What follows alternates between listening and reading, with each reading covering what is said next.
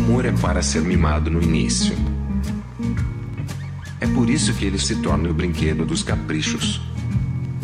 Não deixe a deslealdade ir, mesmo quando se entrega. Em malandragem e flerte. Na maturidade, o amor é pensativo. Pode não poupar os seus elogios, mas é mais parcimonioso. Na velhice, ele se destaca de todas as palavras e roupas brilhantes. Não encontra nada para elogiar. E se transforma em si mesmo.